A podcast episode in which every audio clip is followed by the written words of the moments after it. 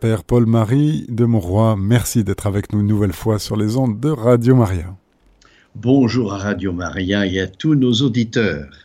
Nous poursuivons avec vous ce mois-ci le livre de l'Apocalypse et c'est le chapitre 13 que vous allez ouvrir. Oui, c'est ça. On avait déjà commencé à, lire euh, La bête de la mer. On nous parle de la bête de la mer qui fait suite au chapitre 12 que nous avions lu et relu déjà plusieurs fois.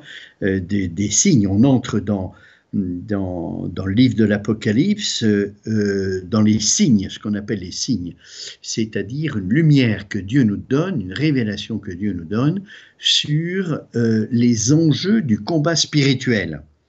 Voilà. Et le premier enjeu qui nous est donné au chapitre 12, c'est la femme et le dragon. C'est le premier enjeu. Alors ça, c'est très significatif. Et euh, je vais revenir un tout petit moment parce que ça introduit bien euh, la bête de la mer et la bête de la terre du chapitre 13, où le démon, étant vaincu par la femme, eh bien, euh, va chercher un autre moyen pour combattre l'homme, parce que l'enjeu de cette lutte, c'est bien cela, c'est euh, l'homme qui est l'enjeu de la lutte à cause de l'amour de Dieu. Voilà. Pourquoi est-ce que le dragon est si enflammé contre la femme? Du chapitre 12 eh bien, je crois que c'est parce que euh, Dieu a voulu une gratuité d'amour à l'égard de la femme euh, qui fait enrager le, démon.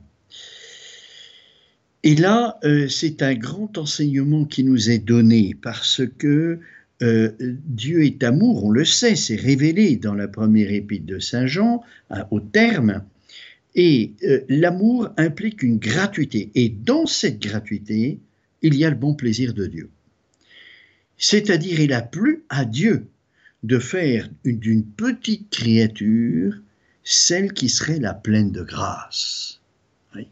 Nous, souvent, nous nous, nous demandons euh, pour la charité qui, au fond, est l'amour surnaturel et qui est aussi notre sainteté, nous nous posons souvent la question du rapport euh, qu'il y a entre cette grâce et puis notre nature humaine. La charité est un mystère, c'est surnaturel, alors que l'amour humain n'est pas un mystère. Est-ce que Dieu comble de grâce selon les capacités naturelles de la créature? Autrement dit, Marie, qui est une créature bien inférieure aux anges en nature, elle a une grâce supérieure à tous les anges. Dieu ne donne pas la grâce et la charité en fonction des capacités naturelles. Parce que selon les capacités naturelles, l'ange est bien supérieur à nous. Bien supérieur à nous. Alors c'est réconfortant de savoir cela parce que le don de la grâce dépend du bon plaisir de Dieu et ne dépend pas du tout euh, des vertus naturelles.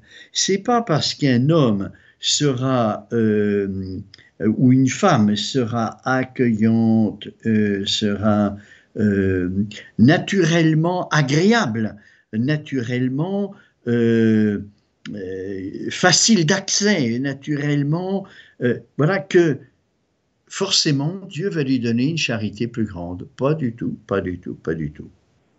Est-ce que euh, nous cultivons notre intelligence pour recevoir une foi plus grande? Non. Ça dépend du bon plaisir de Dieu. Et ça, le combat du dragon et de la femme, c'est ce que le dragon n'a pas supporté. Le, dragon, le démon, n'a pas supporté qu'il euh, y ait une telle gratuité d'amour à l'égard de la femme à l'égard de la petite créature. C'est le bon plaisir de Dieu. Saint Jean l'enseigne au chapitre 3 de son évangile, le vent souffle où il veut. C'est-à-dire l'Esprit Saint donne la grâce où il veut, quand il veut, selon les raisons de sa sagesse, qui nous échappent complètement. Voilà, alors c'est pas parce qu'au plan naturel on voit des gens merveilleux, des gens extraordinaires, des gens là, que nécessairement, ils ont une grâce plus grande. Pas du tout. Pas du tout, pas du tout, pas du tout. C'est pas proportionné.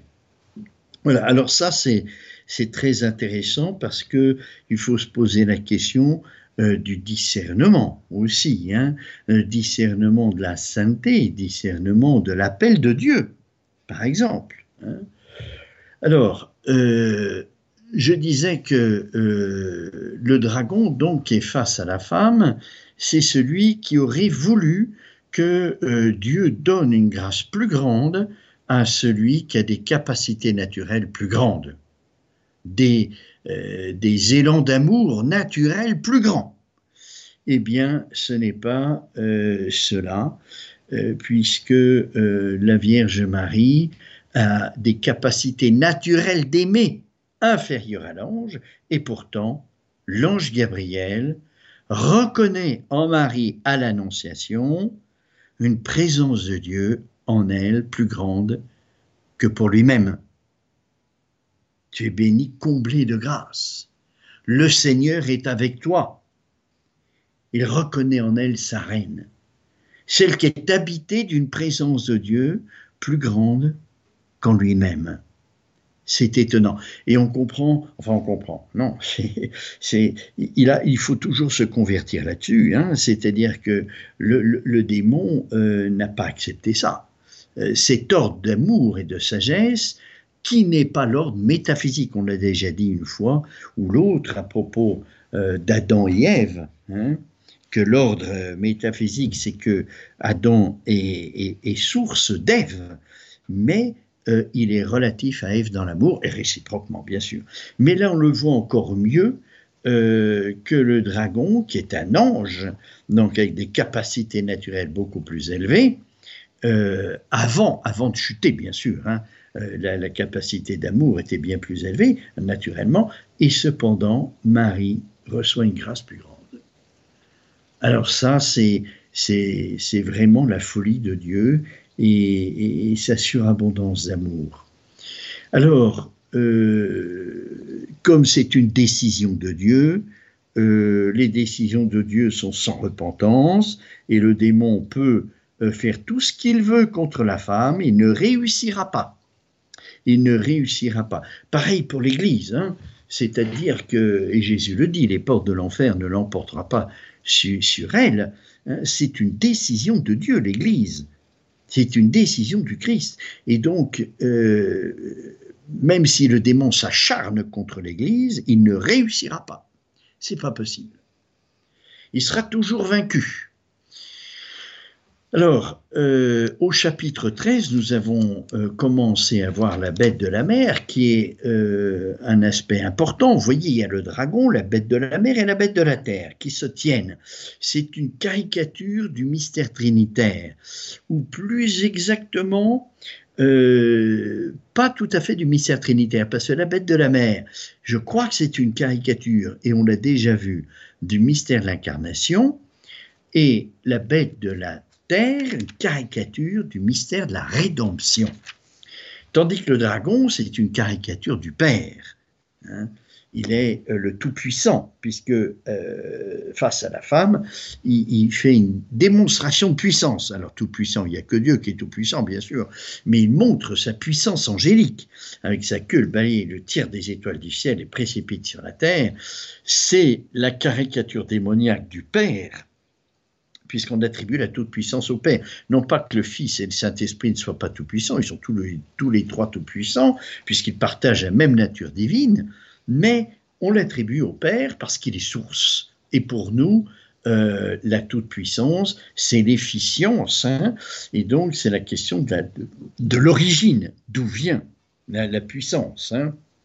Alors on l'attribue au Père.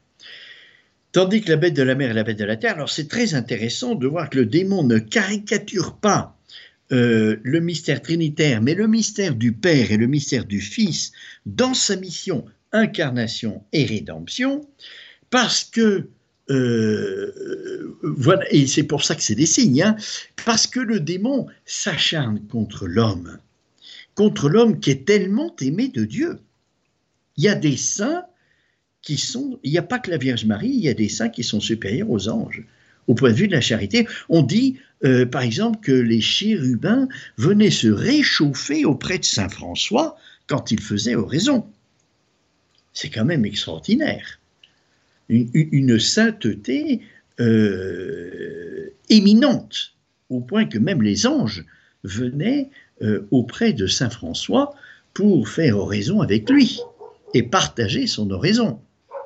C'est quand même extraordinaire. Alors, le démon, face à cela, euh, puisqu'il est vaincu par la femme, je vous disais tout à l'heure, c'est la même chose pour l'Église. Et euh, on voit très bien dans ces signes, ces deux premiers signes, la femme et le dragon, et puis ce qui vient du dragon, la bête de la mer et la bête de la terre, ça va se retrouver à la fin du livre de l'Apocalypse, au chapitre 17, lorsque euh, il y aura les sept coupes, au chapitre 15 et 16, les sept coupes, et puis chapitre 17, Babylone, Babylone la Grande et la chute de Babylone la Grande, 18, 19, et puis après le dernier combat eschatologique, 19 et 20, le dernier grand combat volontaire de Christ. Et Babylone la Grande, on le verra, c'est une caricature démoniaque de l'Église. Figurez-vous que euh, en étudiant justement euh, dans ce pèlerinage à Patmos que je, viens de faire, euh, comme chaque année, où j'ai commenté ce chapitre 16 et 17 de Babylone, je suis tombé sur un article de saint Thomas d'Aquin qui se pose la question le démon peut-il avoir un corps mystique? Et répond oui. Il y a comme un corps, et je crois que c'est Babylone la Grande, c'est-à-dire une caricature démoniaque du mystère de l'Église. Il veut détruire l'Église en ayant son propre corps mystique. Mais, bon, on le verra quand on sera au chapitre 16 ou 17, hein, euh, il ne faut pas s'imaginer euh, que c'est une copie euh, coller-copier du mystère de l'Église. C'est beaucoup plus complexe que ça. Et c'est pour ça qu'il faut euh, des signes, euh, parce que le discernement, on ne peut pas le faire. C'est trop subtil, c'est trop difficile, et il nous faut les, les coupes, les sept coupes et les signes pour nous aider à discerner où est l'œuvre du tout est tellement imbriqué l'un dans l'autre il y a du vrai mêlé au faux, il y a du bien mêlé au mal, que on est incapable de faire discernement. Il y a une tuile qui me tombe sur la tête, est-ce que ça vient du vent? Est-ce que ça vient du démon? Est-ce que ça vient du, bon Dieu qui veut que je me repose? Ben, C'est ce genre de, de, circonstances qui sont factuelles et on ne peut pas discerner, c'est trop difficile. Alors, Dieu nous a donné une révélation pour nous aider à faire un discernement sur des choses qui nous dépassent complètement. Alors, c'est très intéressant de voir ces chapitres 13, la bête de la mer et la bête de la terre, parce que la bête de la mer, elle va se retrouver dans Babylone la Grande. Et, la chute de Babylone la Grande, du moins, c'est une interprétation que je donne parce que on voit la bête au milieu euh, de l'eau et la femme euh, qui, qui, chevauche cette bête. Bon. Donc, chapitre 13, la bête de la mer, on reconnaît euh, la parenté avec le démon, parce qu'elle est décrite comme le démon, dix cornes, sept têtes, et sur ces cornes dix diadèmes, c'est exactement comme le démon. Et je rappelle que le dragon avait déjà caricaturé une seule chose à la femme, c'était les diadèmes, la femme est couronnée, parce qu'il y a quelque chose dans la royauté de la Vierge Marie et la royauté euh, c'est pas euh, c'est pas une royauté d'efficacité, c'est pas une royauté comme nous on peut le connaître dans les gouvernements, hein, euh, où, celui qui est roi, eh bien, il dirige et il gouverne. C'est pas c'est pas du tout ça. Il y a un gouvernement de Dieu, c'est sûr, hein, et le Christ est roi aussi, et Marie est reine parce que le Christ est roi, qu'elle est la femme? Le gouvernement, c'est un gouvernement d'amour pas d'efficacité, en premier lieu. Bien sûr que l'efficacité est présente, mais c'est d'abord un gouvernement d'amour, c'est d'attraction. Et, le rôle de la femme, c'est vraiment euh, de coopérer au gouvernement du roi, et le gouvernement du roi, c'est la croix, c'est marqué dessus, hein, il est le roi des Juifs, euh, le, sauveur. Hein. Ben justement, ce gouvernement, c'est un acte d'amour qui nous sauve. Un acte de charité, un don de lui-même. C'est ça qui est royal dans l'amour du Christ, c'est sa magnanimité, sa grandeur d'âme, où euh, il, nous sauve. Euh, même les pécheurs les plus invétérés euh, peuvent accéder au salut. Personne n'est exclu. Il suffit de, de, se laisser faire et puis de vouloir. Hein, puisque le don de la grâce est donné selon la bienveillance et la sagesse de l'Esprit Saint, ce n'est donc pas une disposition de notre part, mais euh, notre coopération, c'est d'accueillir ce que Dieu veut nous donner. Et c'est déjà pas mal, c'est déjà difficile pour nous. Se laisser faire par le, don de l'amour. Voilà, donc euh, la, bête de la mer, euh, caricature démoniaque du mystère du Christ euh, dans l'alliance que Jésus réalise euh, entre, euh, dans l'alliance que Dieu réalise entre le Verbe et la nature humaine, une, alliance, une intimité, un, une, une, unité, une unité tout à fait spéciale qu'on ne peut pas comprendre, qui est mystérieuse et qui est le fruit de l'amour le fruit de l'amour. C'est très intéressant parce que euh, la manière dont le Verbe s'unit à la nature humaine du Christ, dans le Christ plutôt, à la nature humaine dans le Christ, eh bien, ça sera la grande lumière sur notre relation personnelle avec le Christ. Ce que le Christ est, c'est-à-dire une nature humaine qui subsiste dans le Verbe, c'est les conciles qui nous enseignent ça, eh bien, nous le vivons mystiquement avec le Christ, c'est-à-dire que euh, notre union au Christ n'est pas une fusion, la nature humaine du Christ n'est pas euh, mélangée à la nature divine, du Verbe, c'est bien distinct, mais c'est uni, uni au point de ne faire qu'une seule personne, et mystiquement nous sommes unis au Christ, au point que le Christ habite en nous. Et, et, et, et, cette présence du Christ en nous grandit, grandit, grandit, grandit, au point que Saint Paul dit, ce n'est plus moi qui vis, c'est le Christ qui vit en moi. Vous voyez bien l'union des personnes entre le, le, le, Christ et puis Saint Paul. Eh bien, au niveau de la vie.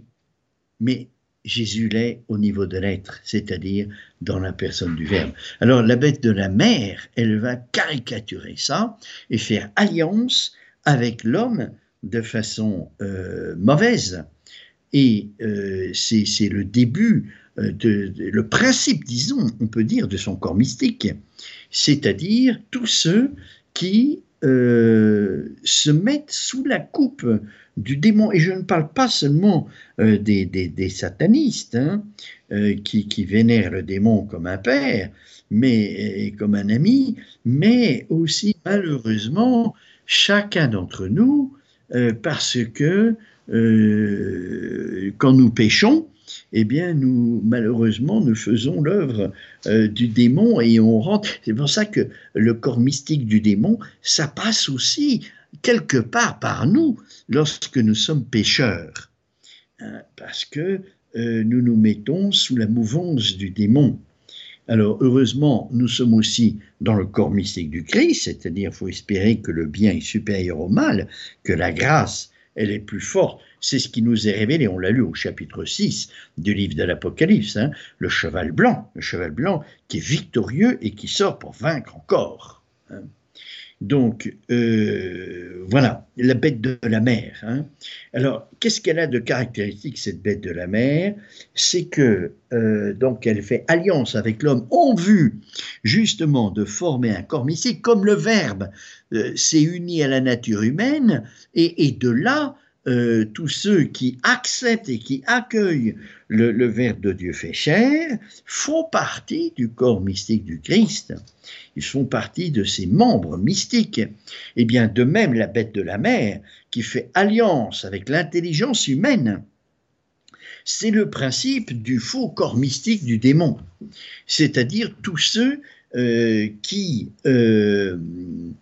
accueille les titres blasphématoires de la bête de la mer, Hein, on, a, on, a, déjà vu que la bête de la mer, c'est le, le, blasphème contre Dieu, c'est dire euh, euh, euh, ce je suis n'est pas, c'est-à-dire l'athéisme, et un athéisme pervers, puisque nous, nous, savons que c'est Jésus qui le dit, hein, le démon est père du mensonge, et le, mensonge du démon, il est toujours caché parce que c'est le serpent qui, cache ses mensonges.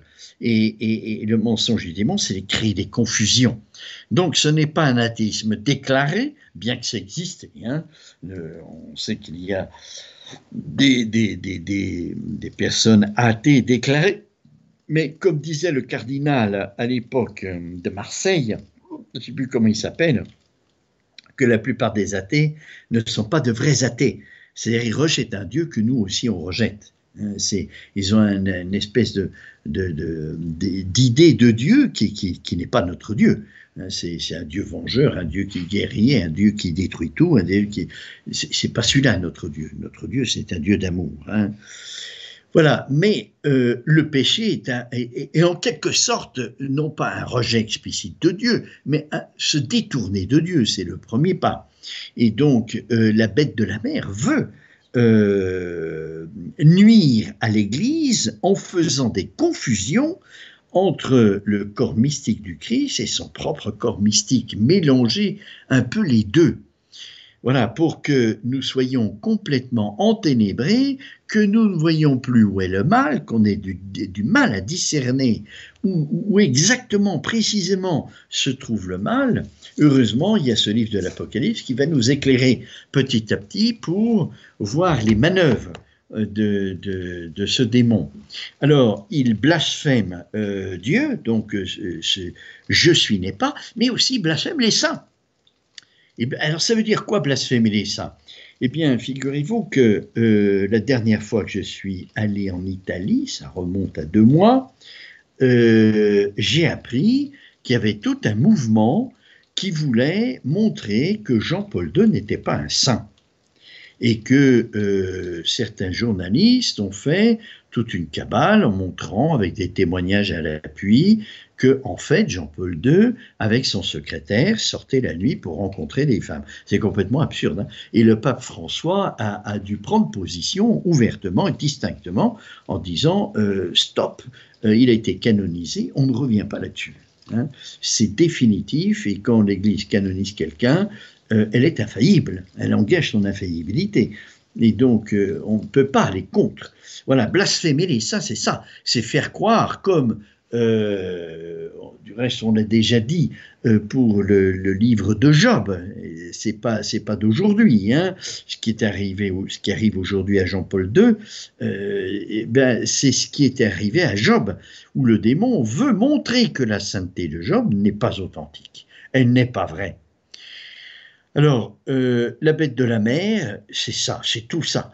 C'est un athéisme et un athéisme euh, caché, c'est-à-dire une, sorte de, euh, et on le verra plus clairement avec la bête de la terre, une sorte de laïcisme qui en fait refuse la dimension religieuse, et, donc c'est une sorte d'athéisme, mais caché, larvé, sous prétexte de tolérance où il faut accueillir toutes les religions, et ça c'est bon, c'est une bonne tolérance, que euh, toute âme de bonne volonté qui veut adorer un absolu puisse le faire, et il faut, le favoriser. Donc euh, il y a une bonne tolérance à l'égard de la dimension religieuse, et puis il y a une fausse tolérance qui est euh, sous prétexte de, de ne pas favoriser une religion, c'est de les supprimer toutes et, de supprimer tous les, symbolismes religieux. Euh, quand il y a une religion qui domine dans un pays qui fait quasi partie de sa culture, eh bien, sous prétexte de tolérance, mettre à égalité et supprimer les symboles religieux. Je crois que c'est une erreur, c'est une laïcisation. Hein. Voilà. Alors, je n'insiste pas plus sur la bête de la mer, parce que c'est une alliance euh, du démon avec l'intelligence humaine, c'est l'intelligence humaine qui affirme que Dieu existe.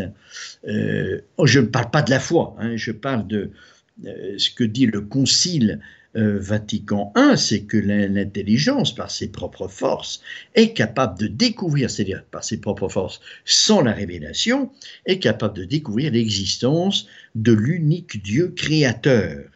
Voilà eh bien, euh, l'alliance de, de, la bête de la mer, de, démon avec l'intelligence humaine, c'est faire le contraire. Hein. C'est-à-dire que l'intelligence meurt.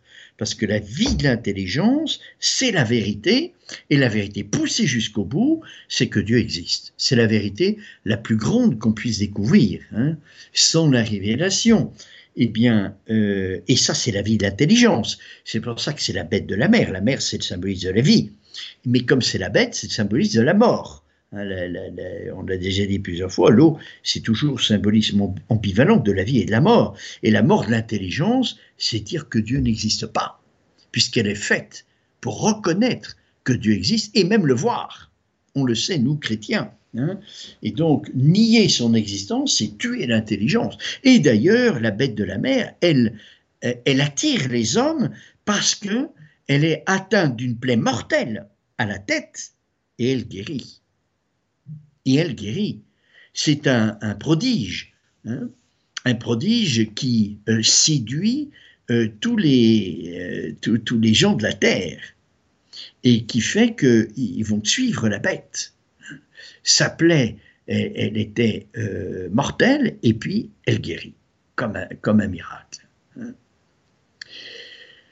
Voilà. Alors, euh, je passe maintenant à la bête de la terre parce que c'est euh, aussi ça fait partie de la manœuvre du démon. Comment le démon va s'y prendre pour attaquer chacun d'entre nous et l'Église? Euh, d'abord au point de vue de l'intelligence, donc en, en, niant, en laïcisant, en, parce que nous vivons dans le monde, même si nous sommes euh, de l'Église, nous vivons dans le monde et nous sommes dans une culture, et cette culture nous imprègne, nous marque. Et donc, il veut petit à petit que même les membres de l'Église se laissent atteindre par l'esprit du monde. Hein, et ça, c'est Babylone la Grande. On verra. Alors, la bête de la terre. Je vis une autre bête monter de la terre et elle avait deux cornes semblables à celles d'un agneau, et elle parlait comme un dragon. Et tout le pouvoir de la première bête, celle de la mer, elle l'exerce devant elle, et elle fait que la terre et ceux qui y habitent adorent la première bête dont la plaie mortelle a été guérie, ce que je viens de vous dire, hein. et elle fait de grands signes, jusqu'à faire descendre le feu du ciel sur la terre devant les hommes et elle égare ceux qui habitent sur la terre à cause des signes qui lui a été donné de faire devant la bête, disant à ceux qui habitent sur la terre de faire une image pour la bête, celle qui a la plaie du glaive et qui a repris vie. Et lui fut donné de donner un esprit à l'image de la bête, pour que l'image de la bête parle et fasse en sorte que tous ceux qui ne se prosterneraient pas devant l'image de la bête, soit tué.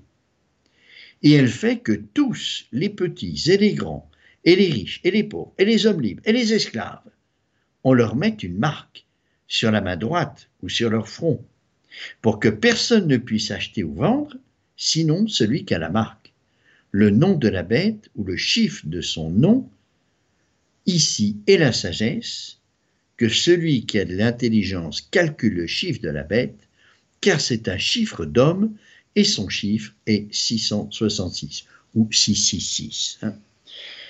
Voilà, la bête de la terre. Donc, euh, la terre, euh, si l'eau représente la vie ou la mort, la, terre, c'est la stabilité. C'est, euh, on a les pieds sur terre, hein, on dit pour dire que quelqu'un a du bon sens, que quelqu'un est un roc parce qu'il a du bon sens, donc il sait discerner il sait euh, discerner le vrai, le faux, le bien, le mal. Donc la, terre, c'est ça.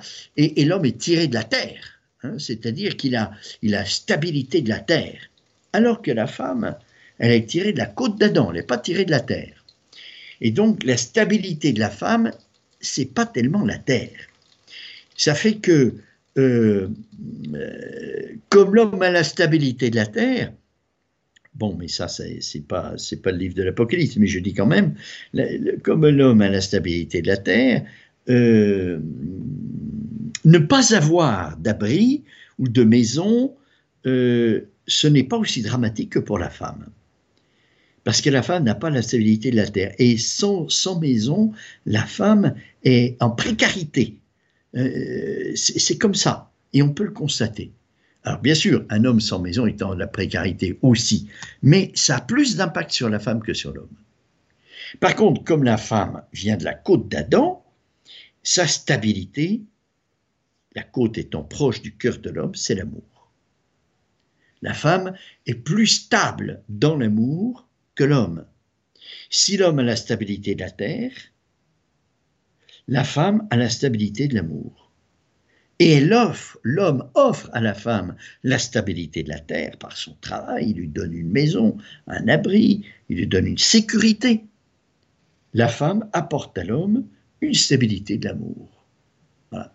Alors, c'est pas à prendre à la lettre, hein, parce qu'il y a des exceptions nombreuses.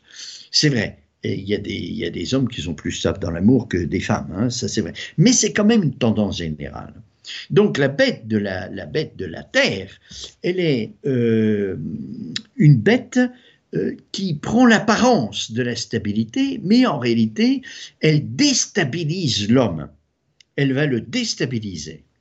Et elle avait deux cornes semblables à celles d'un agneau. Donc là, on voit la caricature démoniaque du mystère de la rédemption. Le Christ, il est l'agneau de Dieu et elle parlait comme un dragon. Alors s'apparenter avec le, dragon du chapitre 12, c'est-à-dire elle prend l'apparence d'un sauveur, mais en réalité c'est le démon. Alors voilà la confusion. C'est très étonnant que le démon euh, unifie les extrêmes, c'est-à-dire le salut et puis le mal personnifié qu'il est, lui. Et le salut, c'est vraiment le bien pour nous, le bien souverain. Hein, c'est Dieu. Voilà. Et, alors, il caricature de façon démoniaque euh, ce, mystère de la rédemption. Et on va voir comment, à travers des actions. Tout le pouvoir de la première bête, elle l'exerce devant elle.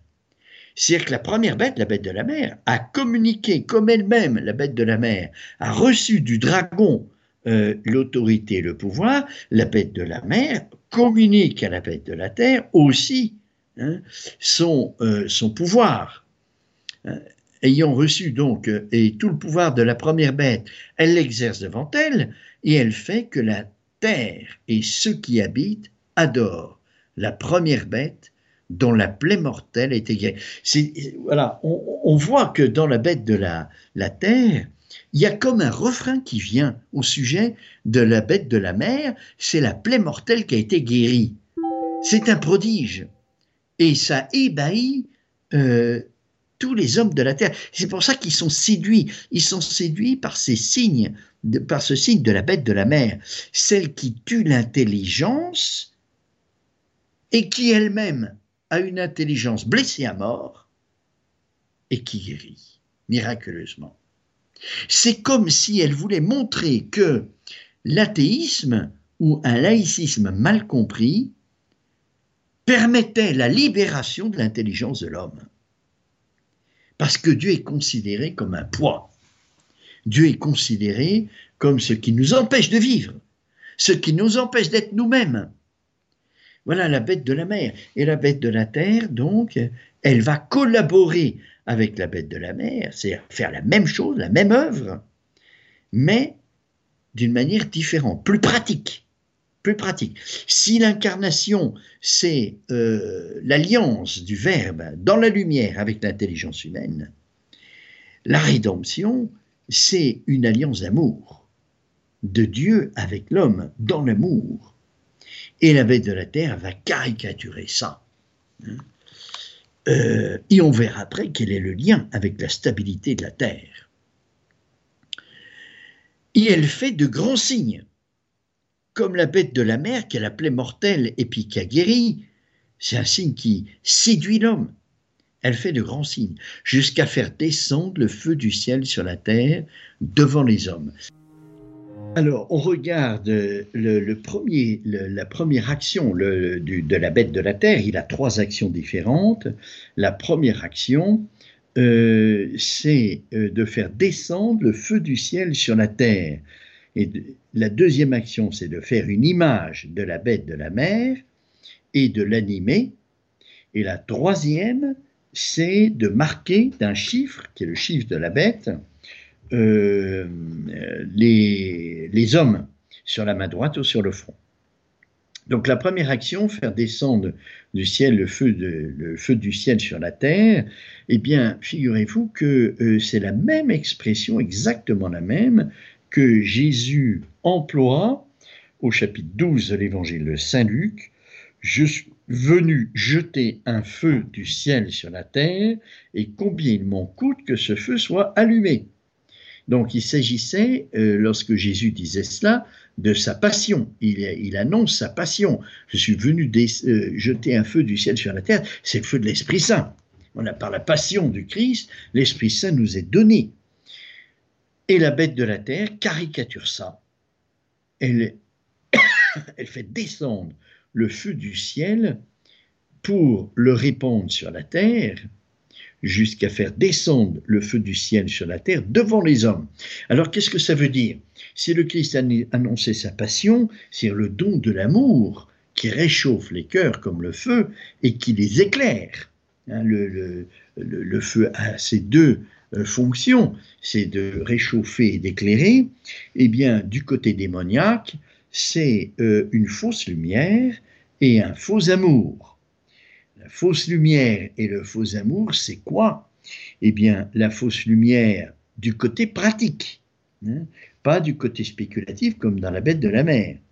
La fausse lumière du côté pratique, c'est, on pourrait dire aujourd'hui, toutes les formes de divination, hein, euh, qui prétend être une lumière qui vient d'en haut, une lumière divine, et pour éclairer les hommes quand ils sont dans la misère, quand ils sont aux abois et qu'ils cherchent une solution, ils ne savent pas où la trouver, donc on va consulter des voyants et toutes sortes de voyants, hein, euh, que ce soit la boule de cristal, que ce soit les runes, que ce soit le pendule, que ce soit euh, la chiromancie, que ce soit les, enfin tous les supports possibles et imaginables de la divination.